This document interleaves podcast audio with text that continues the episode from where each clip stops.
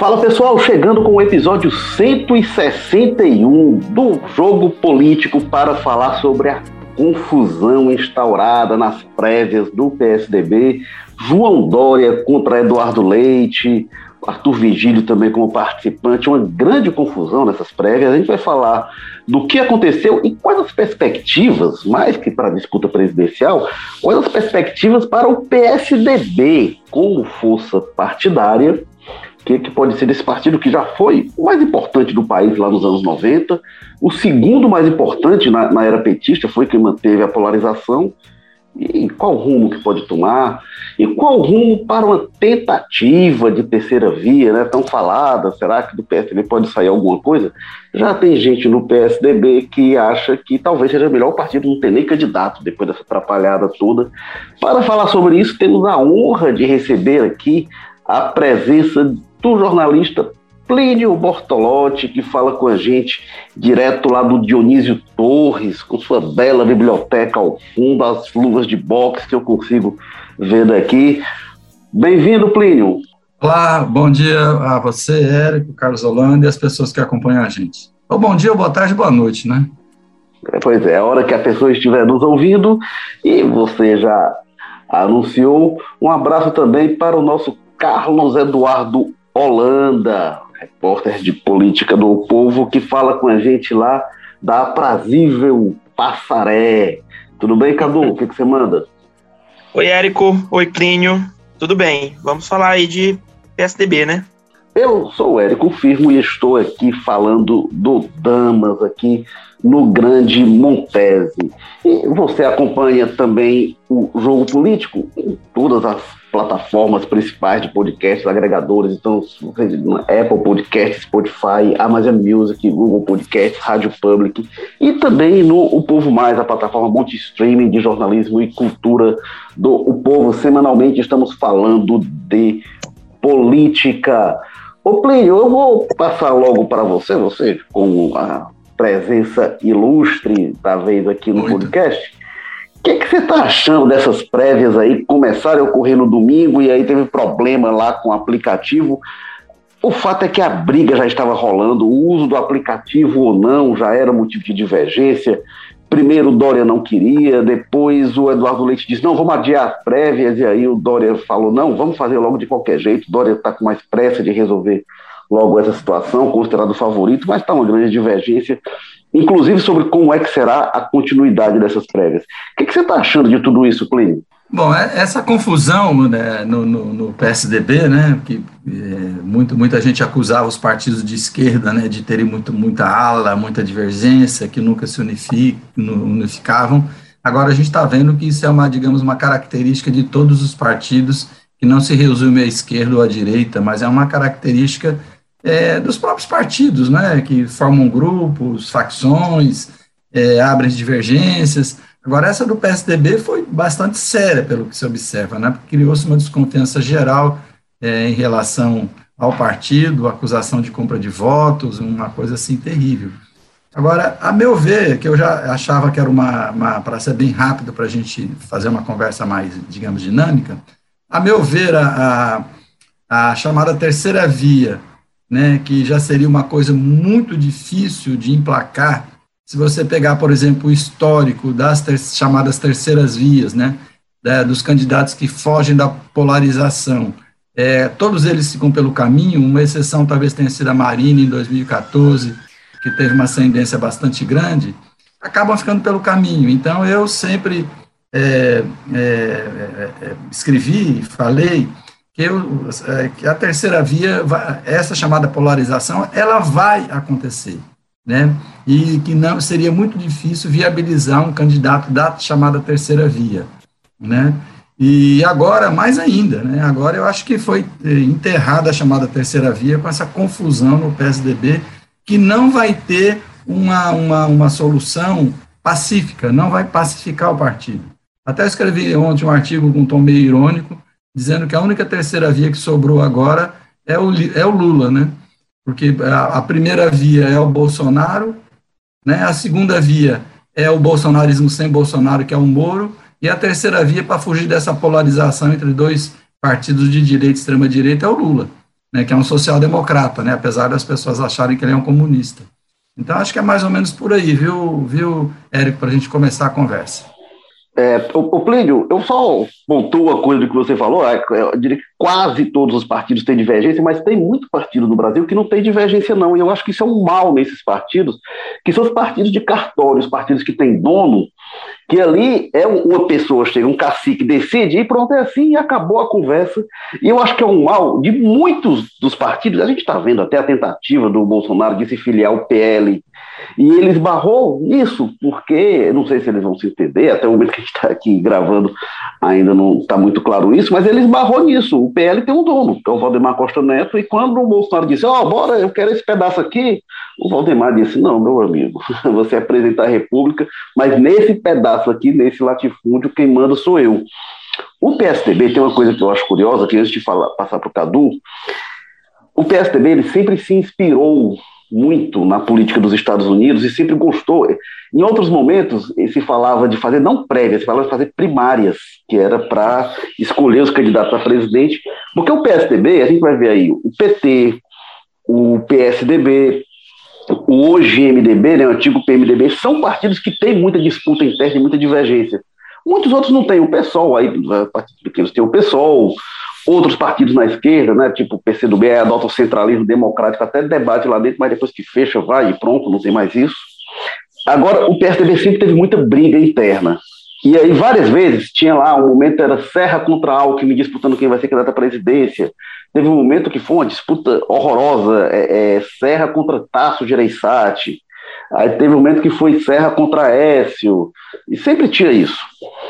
É, e se dizia, não, vamos fazer prévia, vamos fazer primária, vamos fazer alguma coisa antes, e ele nunca chegava a isso num plano nacional, já fez em município, já teve lá na Prefeitura de São Paulo, por exemplo, mas eles abortavam as prévias e acabava que tudo era resolvido pelo grupo dos chamados cabeças brancas, muitos deles ali é, é, do PSDB paulistano, que decidiam, não, vamos por aqui ou vamos por ali, e eu acho positivo que o partido tente um outro caminho, mas realmente falta talvez essa cultura democrática de lidar com a divergência de uma forma saudável. Depois que o Cadu falar, eu vou trazer aqui algumas informações, inclusive, que o bicho está pegando lá dentro sobre é, é, é uma possível ingerência do bolsonarismo que estaria boicotando, enfim, são algumas das denúncias que surgem dentro do PSDB, mas antes de falar disso, eu passo a vez para o Carlos Holanda dar o seu alô e comentar esta confusão nas prévias tucanas. O que, que você acha, Cadu? Eu acho que a divergência que se instaurou aí na, no seio do PSDB é mais de temperamento do que propriamente uma divergência é, programática, por assim dizer, que seria algo saudável para a vida do partido, você comungar ali em pontos centrais, mas abrir é, dissensos que e, e debates que sempre, é, pelo menos vejo assim, são muito saudáveis para a vida política de um e, e partidária, né?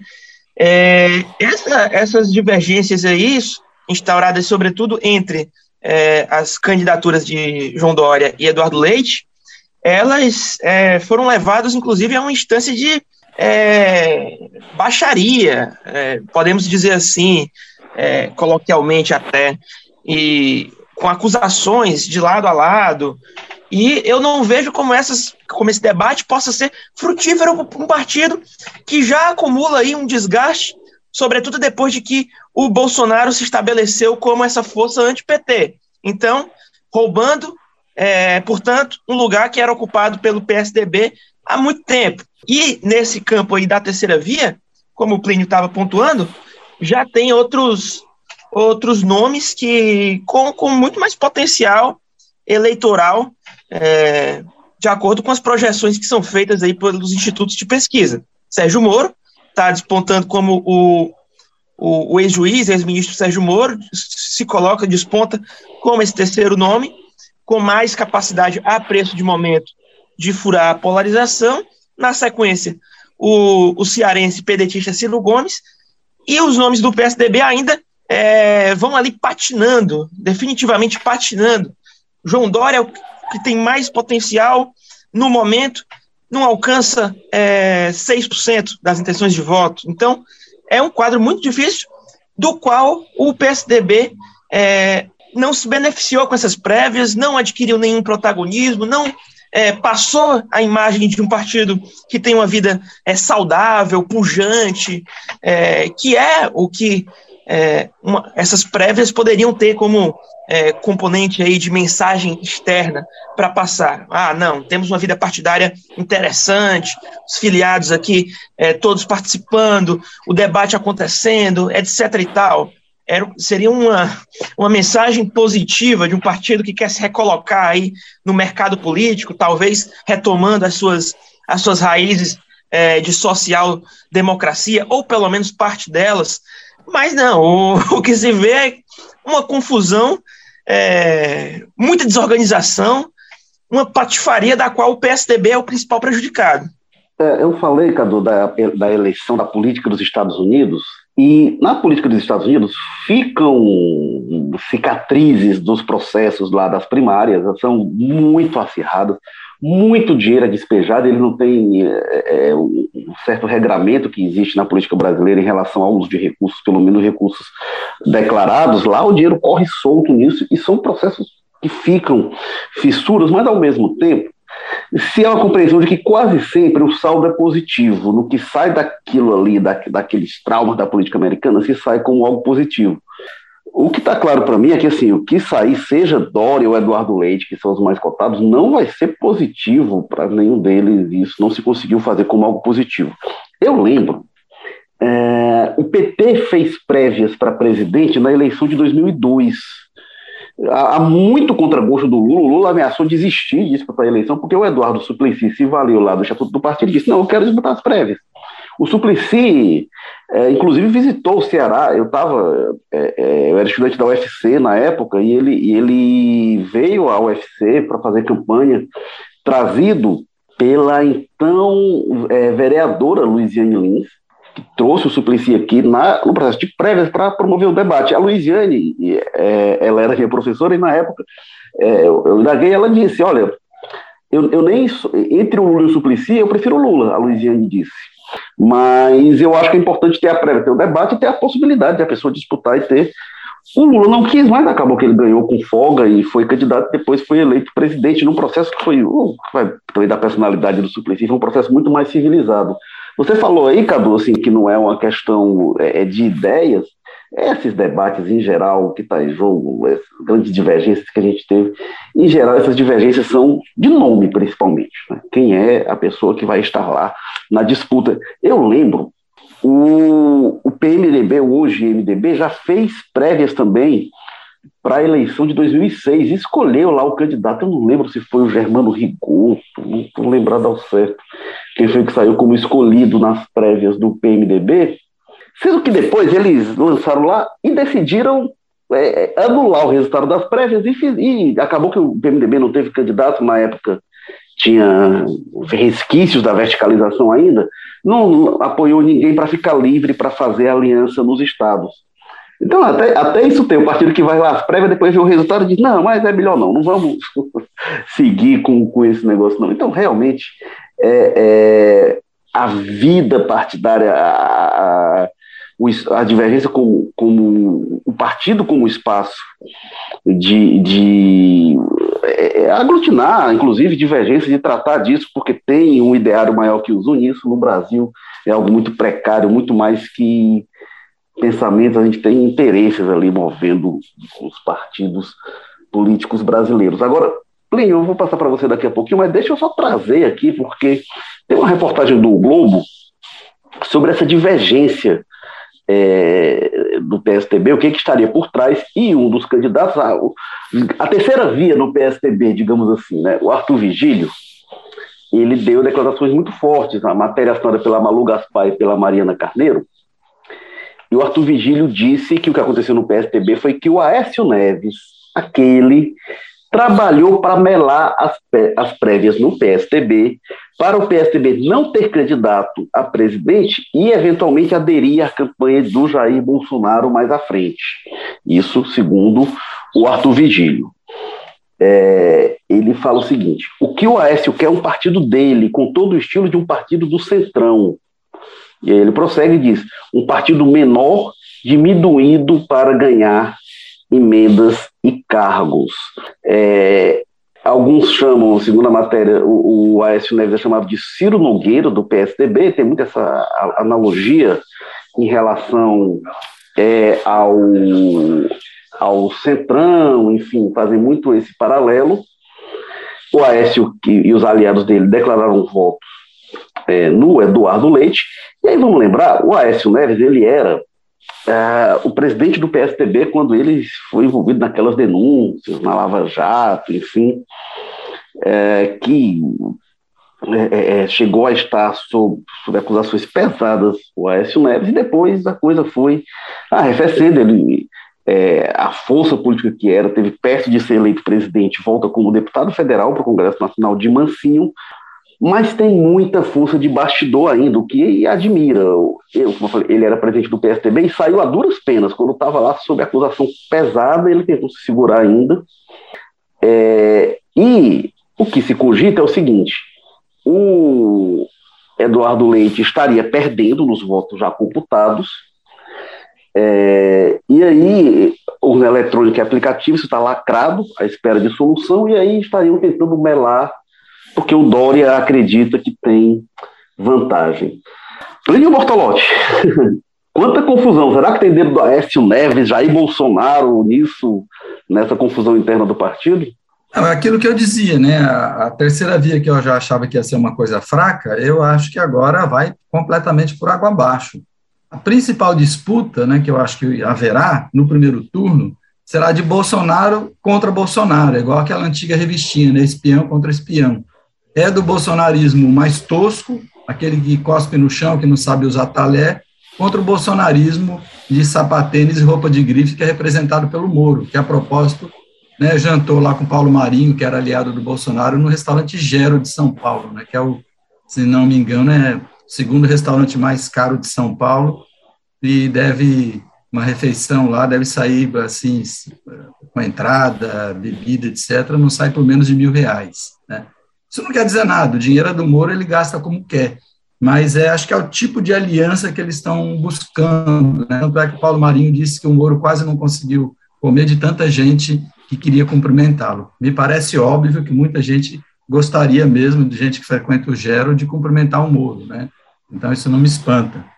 O PSDB, acontece o seguinte, o PSDB, ele nasce como um partido, para usar um português de hoje, absolutamente ideológico. Tanto é que o PSDB, o nome dele é Partido da Social Democracia Brasileira, porque a referência dele é, é, eram, na, na sua fundação, os partidos sociais democratas da Europa, implementar um estado de bem-estar social, né?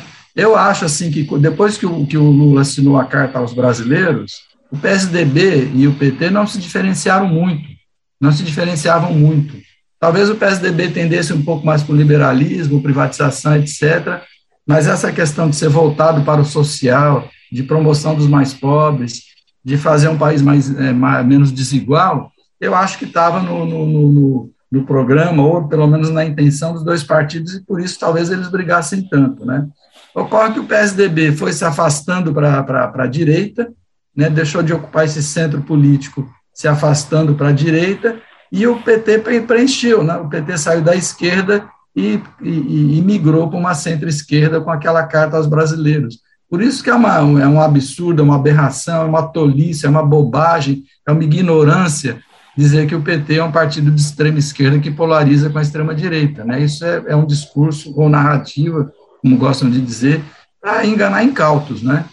E o, o, o PT é um partido no máximo social-democrata. Né? O Lula gostava de dizer, repetiu várias vezes, que os empresários nunca ganharam tanto dinheiro quanto ganharam no governo dele, e também não os banqueiros, né? Então, eu acho que, que, que e essa disputa que tem hoje no, no, no, no, PSDB é de nomes. Alguém ouviu alguém falar, epa, minha proposta é essa, por isso que eu estou... é, a minha proposta é diferente da proposta do outro candidato, é diferente da proposta do Arthur Vigílio, é, é diferente da proposta do Leite, é, o Dória dizer isso e dizer por isso que nós estamos nessa disputa ferrenha, ou o Leite dizer isso, o Arthur Vigílio dizer isso, não. É uma disputa de nomes ali, né? Agora, é, nessa questão aí da, da matéria que você citou, Érico, Eu não sei se daria para cravar exatamente essa, essa, essa, essa hipótese, né? O que eu sei é que hoje, eu vejo bastante jornal, vocês também vê, é que não dá mais para confiar, e eu acho que muitos analistas políticos, políticos confiam, na chamada fonte off. Eu vou te dizer uma coisa que é verdade, e aí você não conta para ninguém, mas você pode dizer essa questão. A gente vê isso das, das várias formas, né, das, das mais diferentes formas, você vê como esse bastidor é contrariado pelos fatos. Eu gosto muito de observar isso, né? Às vezes, eu, olha, eu ouvi de uma fonte que o Mourão agora vai ficar quietinho no canto dele, não vai falar mais nada. Aí, no outro dia, o Mourão dá uma declaração que contraria o Bolsonaro. Né? Então, é, é, é preciso tomar muito cuidado e cada vez mais cuidado com essas fontes em off. Né? No, no, em outros períodos havia aquela fonte que você confiava, não, a pessoa vai me dizer e isso vai acontecer. Agora, eu acho que esse pessoal que recebe essa fonte em off no outro dia contrariado devia expor a fonte. Falou, ó, camarada, você me disse isso, não aconteceu. Que essa relação de confiança que deve existir entre fonte e jornalista, mesmo fonte em off, eu acho que ela se rompeu. Né? Então, tolo de quem, do, do jornalista que acredita uma, uma, uma fonte em off e acaba sendo portador de um recado para um adversário político daquela pessoa que ele ouve. Não é, sobretudo a coisa que tem acontecido, eu tenho muito cuidado, a gente acaba. É, tem, tem, informações que só se obtém em off mesmo, né? Mas tem muita gente que quer ver, eu sempre procuro cruzar informações em off, ver se basear só uma fonte é sempre muito perigoso. E, às vezes, a gente tem visto no governo Bolsonaro alguém vazar o nome, não, fulano vai ser ministro, ou o ministro vai cair, para plantar informação e depois desmentir, né? Então, se, se, faz muito isso. Agora, essa informação da, da Malu Gaspar e da Marina Carneiro, eu quis salientar aqui, porque aqui a fonte está em on, eu achei que foi interessante que o Arthur Vigílio colocou ah, o dele, o Arthur Vigílio aparece dizendo, tá? isso dizendo a... Foi essa Dizendo Aécio, você pode acreditar Aécio... em qualquer coisa, viu, Hélio? é, partindo Vigílio, do Aécio, é, você pode acreditar em qualquer coisa. É, o Arthur Vigílio, ele falou a reportagem e apareceu dizendo... É, é, tem também uma coisa, né, Plínio? O Aécio, ao mesmo tempo, é um, é um... Publicamente, embora ele tenha a força que eu falei que tem no PSTB, tem prefeitos, tem muitos aliados, deputados, gente tem uma bancada lá dentro, ao mesmo tempo, publicamente, ele é uma figura meio execrada. Então, também, quando você associa os movimentos adversários ao seu, a ele, também pode ter um interesse aí nisso, dizer, ó, oh, isso é aquele, o vilão do partido que está agindo. Mas não, não, não duvido mesmo, não. A matéria relata algumas coisas interessantes que aconteceram, porque assim, não foi só uma atrapalhada tecnológica, um problema de sistema, não. Foi, teve uma intriga interna no partido realmente que não está resolvida. A matéria relata que tinha 150 políticos com mandato que reservaram passagem e hotel para estar presencialmente em Brasília e votar, pagos pelo PSDB e não foram. É muita gente. São de aproximadamente mil no total que iriam, e 150 aí a gente vai ter é, é, mais de, de 10%, 15%, que não foram.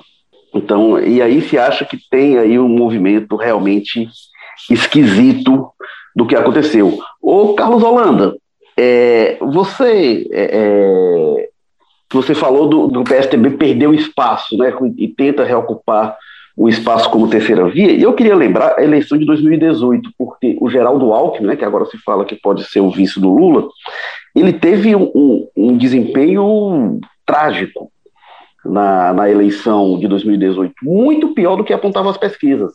Quando as pesquisas saem na véspera, as pesquisas é, é, apontaram a, a distância Haddad e Bolsonaro não, não, não, foi muito diferente, porque tanto o Bolsonaro quanto o Haddad apareciam nas pesquisas da véspera da eleição com menos votos do que eles tiveram na urna, principalmente porque o Alckmin foi muito pior do que se projetava. Foi realmente é, um desempenho horroroso. O partido que tinha sempre elegeu Fernando Henrique duas vezes, depois segundo turno 2002, segundo turno 2006, segundo turno 2010, segundo turno 2014 e o desempenho sempre melhorando.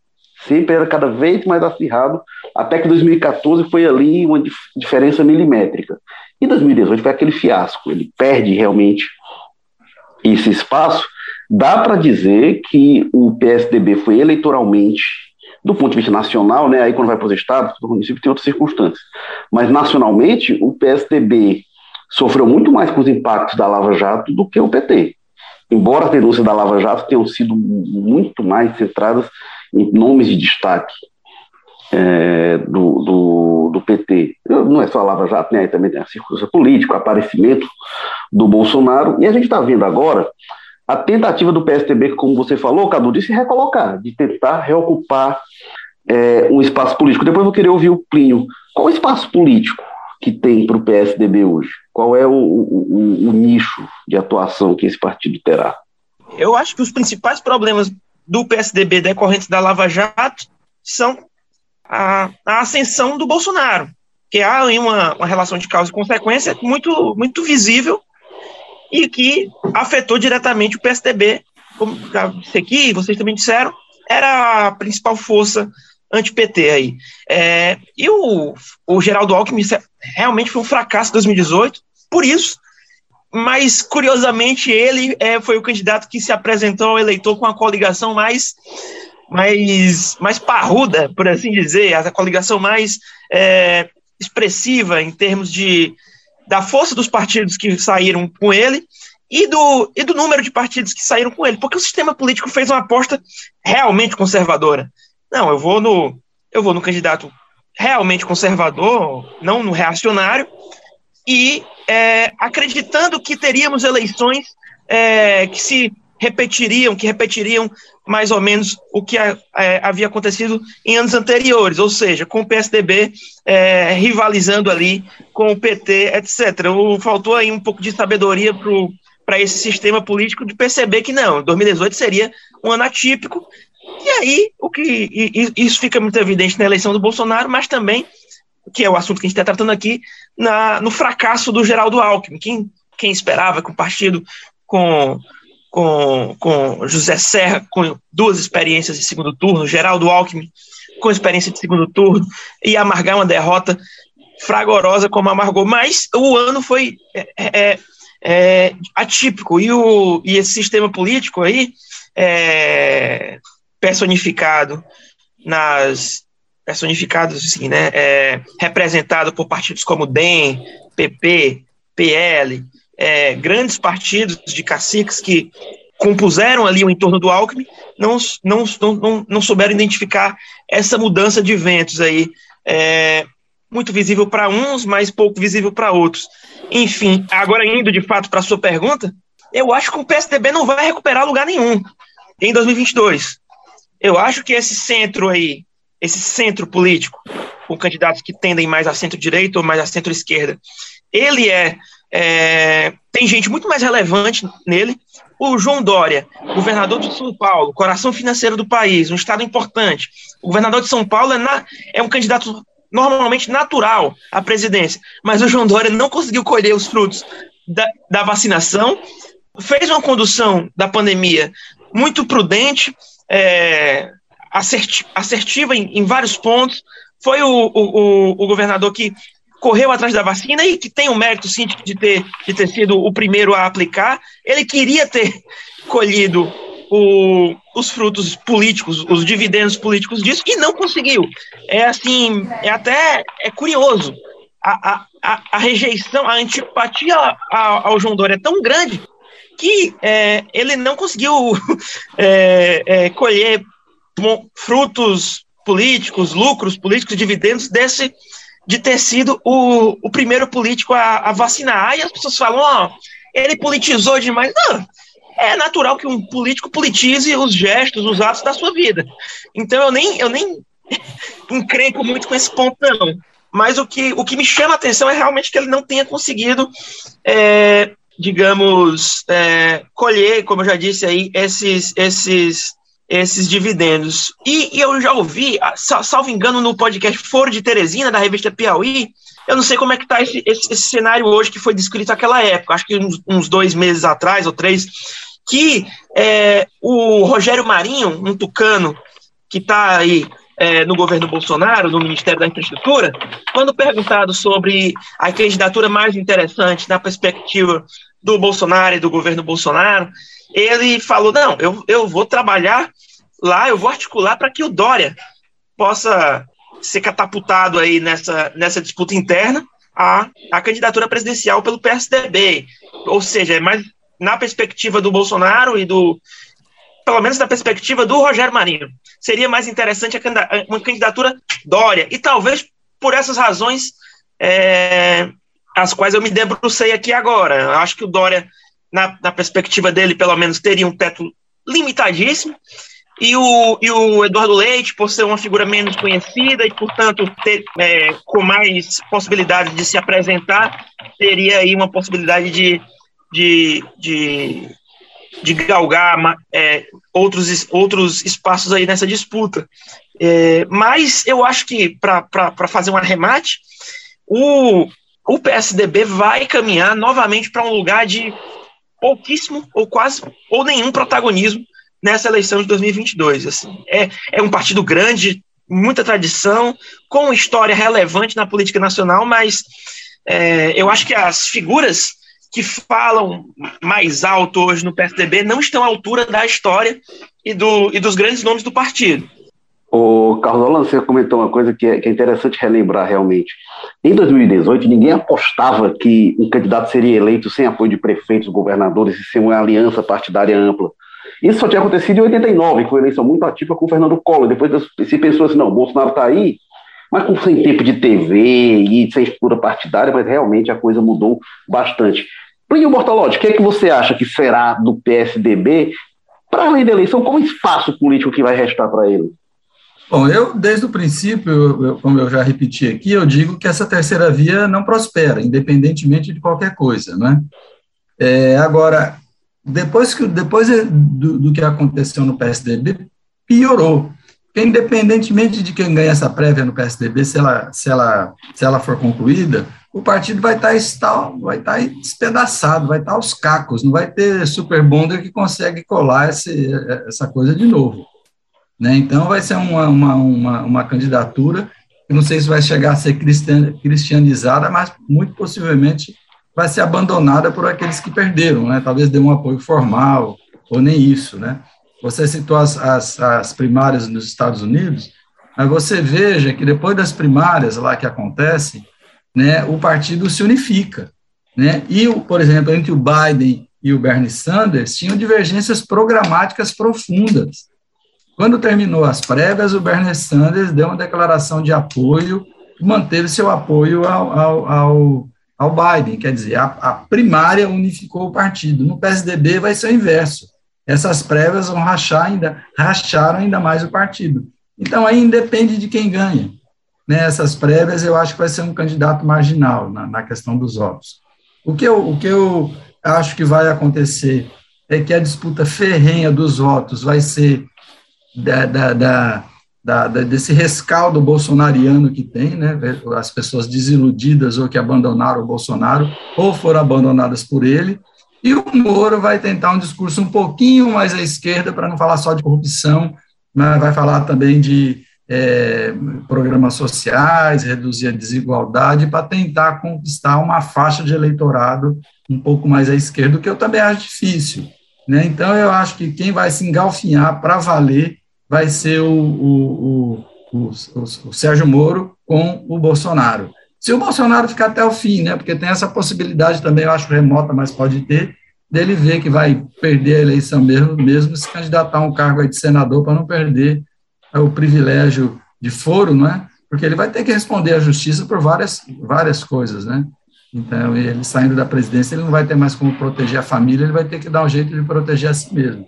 É uma possibilidade remota, porque o cara é arrogante, né? Seria uma derrota brutal para ele, mas eu acho que não está descartado, né? É, é, em política, né, quase nada é impossível, né? Quanto ao Lula, eu acho que o sonho dele é repetir a chapa que ele teve com o José Alencar, né? Foi na, na época da Carta aos Brasileiros que o José Alencar funcionou assim como o garante, né? O garantidor daquela Carta aos Brasileiros. Tanto é que o Lula, diz que a história não se repete, né? O Lula queria fazer repeti-la, né? O Lula foi procurar o Josué Gomes, né, que hoje é presidente da Fiesp, que é a Federação das Indústrias mais, mais poderosa do Brasil. Ou a Luísa Trajano, né, que mais seria, digamos, melhor ainda, porque é mulher, é uma mulher empreendedora, etc. Agora, a outra possibilidade seria o Alckmin, né, para dar um caráter, digamos, menos à esquerda à chapa. Agora, eu acho que no fim vai sobrar um candidato bolsonariano, o próprio Bolsonaro ou, ou Sérgio Moro, e o Lula. Né? Eu posso estar completamente equivocado quanto a essa, quanto a essa, essa previsão que eu estou fazendo, mas vendo as coisas da forma como estão hoje, com as pesquisas que tem hoje, se eu fizesse uma projeção para o futuro, eu faria essa, como estou fazendo. É, o, o, o filho do Alencar é o Josué, né? Josué, Josué Gomes Alencar. É Josué Gomes, né? É. É, Josué Gomes da Silva. É, ele foi eleito presidente da Fiesp, vai, vai assumir aí, acho que não vai deixar a Fiesp para. Agora, eu acho que o Alckmin é, é, meio que o Alencar da vez, viu, Plínio? Agora, uma coisa que, que assim, para o Lula, ele vê hoje o Alckmin como o Alencar da vez, né, estão tentando acomodação em relação aos estados, enfim. É, o que está sendo colocado hoje do PSTB é que, com essa situação das prévias, pode ser que o partido realmente não tenha candidato, e aí ou vá aderir a alguma outra dessas candidaturas, pode, pode ser do, é do Moro, Moro né? mas possivelmente. Você falou que não sabe né, se o Bolsonaro vai até o fim. Eu também não sei, viu, Plínio, se o Moro vai até o fim. Eu não descarto o Moro no segundo turno, acho que ele pode, de repente, tirar o espaço do Bolsonaro é de fato. Mas eu acho que o Moro só vai ficar se ele estiver bem. Se ele perceber que está ali patinando, ele vai concorrer a Senado, uma coisa assim. Não descarto, não sei se a candidatura do Moro está muito sólida, não a presidente. Então, mas está essa situação do partido de gente achando que realmente está tão minado no PSDB que seria melhor, não é pouca gente que diz que talvez fosse melhor o PSDB não ter candidato.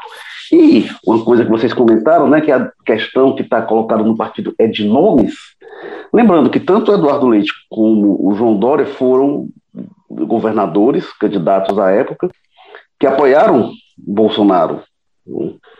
É, o Plínio fez aí um histórico do PSDB. Eu imaginava, Plínio, na eleição de 2018, que mais gente do PSDB iria se posicionar contra o Bolsonaro. Sobretudo o Fernando Henrique Cardoso. O Fernando Henrique Cardoso, que quando era presidente, o Bolsonaro defendeu que ele fosse fuzilado por, por, privatiza, por, por causa de privatizações, enfim. E eu imaginava, não só por isso, mas também esse componente, assim, tem um cara que, que já quis que você fosse fuzilado como uma das alternativas, eu imaginava que o Fernando Henrique tivesse outra posição e o PSDB, em grande parte, foi realmente é, do Bolsonaro. Eu, uma coisa a gente nunca falou, pode menosprezar a truculência da elite brasileira. Ah, nunca. pois é. E, e, uma coisa que você comentou, Cadu, da vacina, né, que o Dória não se beneficiou, isso aí eu acho que tem uma coisa, não sei se vocês concordam discordam, eu acho que no Brasil todo, é, os políticos não conseguiram surfar na onda da vacina, não. Mesmo aqui no Ceará, o Camilo Santana está bem avaliado. É, não acho que a avaliação, ah, olha aí, o Camilo Santana trouxe a vacina, ou o José Sarto, ou dos municípios do interior. A minha impressão, e aí teria que ter pesquisa né, para dizer isso com certeza, mas conversando com as pessoas, a minha impressão é que as pessoas entendem que a vacina não é mais do que obrigação. O Plano Nacional de Imunização já tem cinco décadas, o SUS aí tem mais de 30 anos, e eu acho que as pessoas incorporaram a vacinação como uma coisa do Estado brasileiro e uma obrigação do poder público, dos políticos, no que a população está muito certa. A vacinação fez foi demorar a chegar mesmo onde chegou antes, né? E, muito, e o início da vacinação foi o mérito do Dória, assim.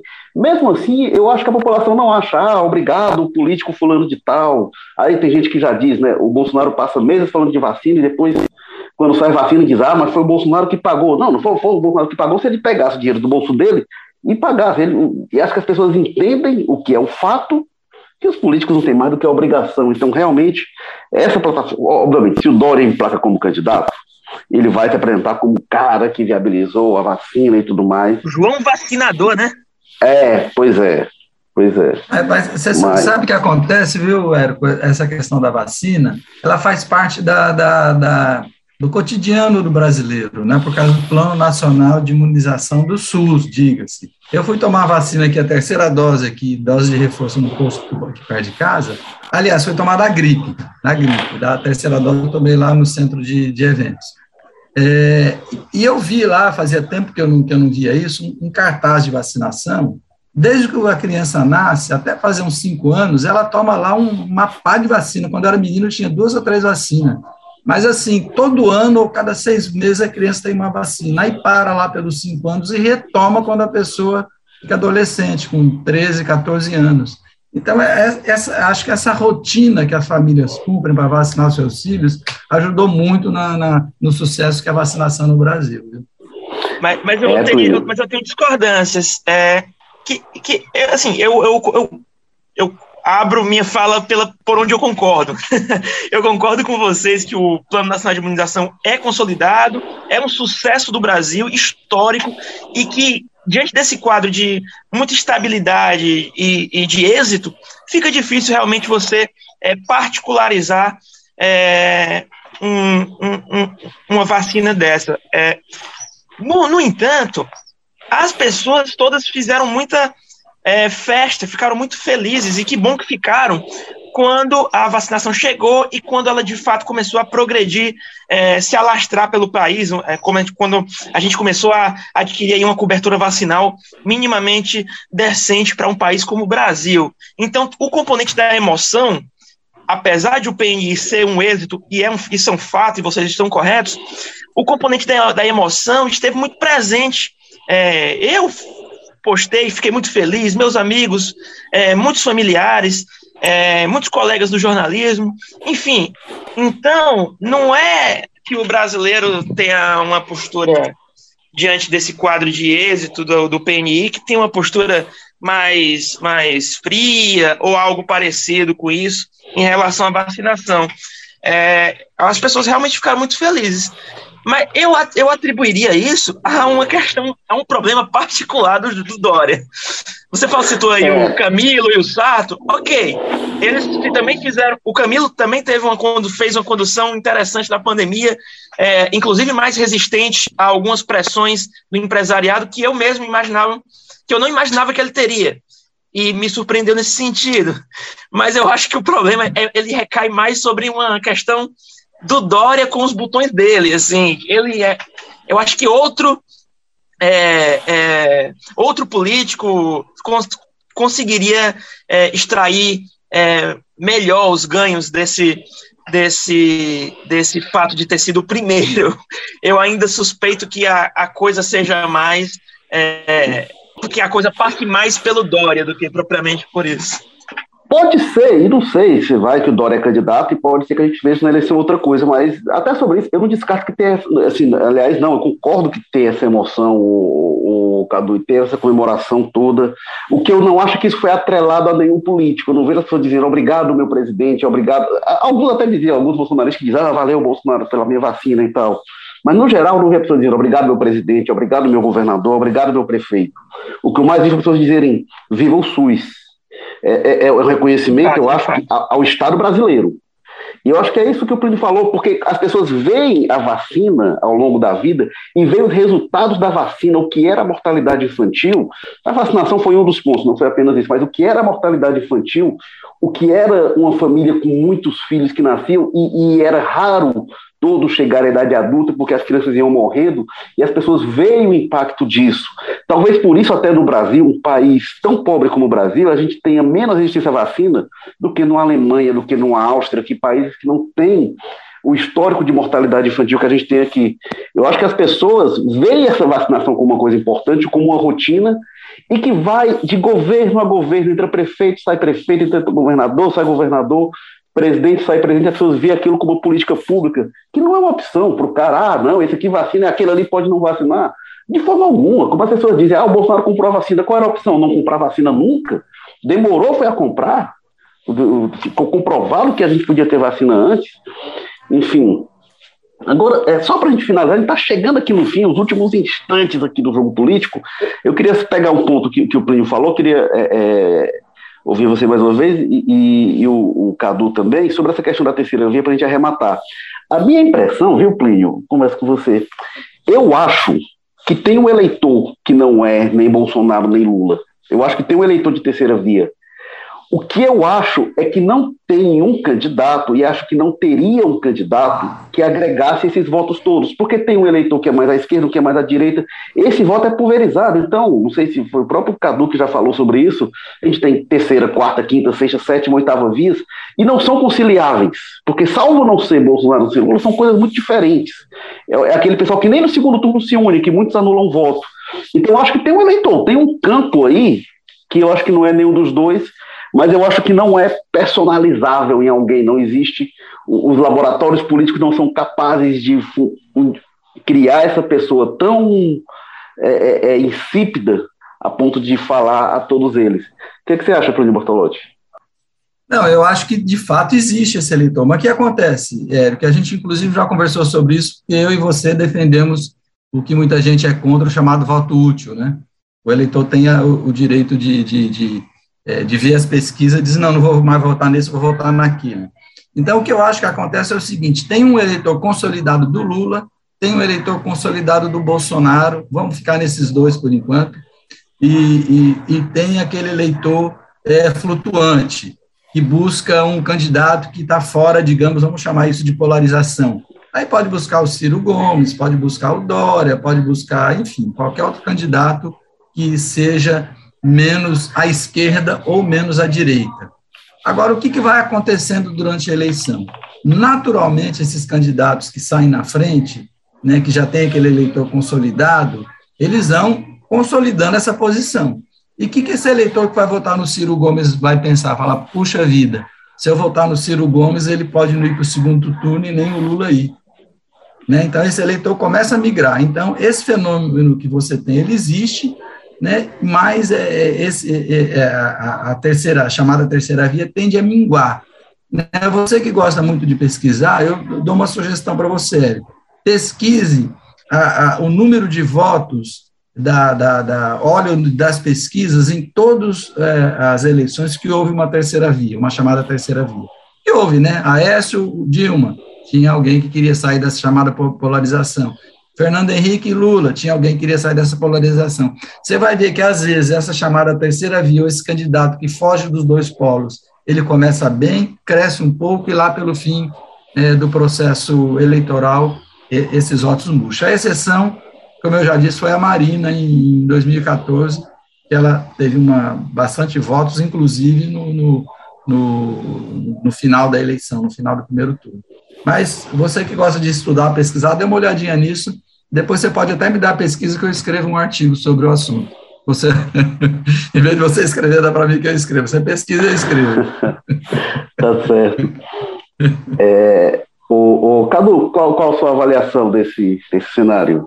Eu acho que é por aí. O diagnóstico do Plínio é muito exato. Eu acho que a gente caminha para ter um cenário mesmo onde essa polarização vá se estabelecer, se acomodar, é, com um dos polos sendo é, ocupado pelo ex-presidente Lula e o outro pelo presidente Bolsonaro.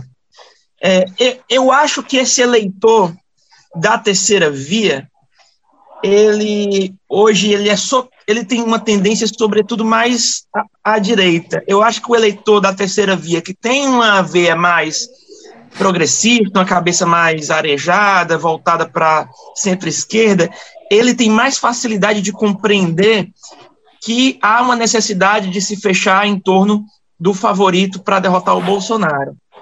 Mal para o Ciro Gomes. Esse eleitor de centro-esquerda, ele tem mais essa compreensão. O eleitor mais de direita, aquele bolsonarista que tem vergonha do Bolsonaro e que muito possivelmente vai escolher o Sérgio Moro, aquele cara da Faria Lima, da Faria Lima, que é um Faria Lima, por sua vez, eu acho que ele, ele vai é, mais convictamente no Sérgio Moro do que esse cara da terceira via no Ciro Gomes, por exemplo. É uma comparação que eu estou usando aqui, pegando o terceiro e o quarto. É, então, eu acho que em, em, nenhuma situação, nem no caso do Moro, nem do Ciro Gomes, vai ser suficiente para levar para o segundo turno. Mas se eu pudesse colocar um que tem mais potencial, a meu ver, de hoje ameaçar essa polarização, eu citaria o ex-juiz Sérgio Moro. Olha, há muito tempo que o Ciro se apresenta como esse cara capaz de romper a polarização PT-PSDB e o Ciro faz uma aposta. O Cid verbaliza isso, inclusive. Ele diz que é, o, o, o, Ciro indo para o segundo turno contra o Lula ou contra o Bolsonaro, ele acha que se elege porque vai ter adesão. Porque nas pesquisas mostram que muita gente poderia votar no Ciro. Mas tem uma coisa interessante, inclusive na, na campanha que o, o, João Santana tem feito do Ciro, uma palavra de ordem que ele tem adotado é o prefiro Ciro. E eu achei inteligente esse uso do prefiro Ciro pelo seguinte: o Ciro tem muita gente que diz que poderia votar nele, mas que não vota, que ele não é a primeira opção dessas pessoas. E se as pessoas não votam em você, você não vai no segundo turno, porque você poderia votar, mas ó, eu, eu, eu vou naquele ali, mas na verdade o que eu prefiro é esse aqui. E aí, nisso, o Ciro, o Ciro já foi quarto colocado na eleição atrás do Garotinho em 2002. Né? Então, é, eu, eu, acho que tem essa questão do Ciro, que é muita gente poderia votar nele, mas a rigor hoje, para ele ser competitivo, pouca gente vota de fato.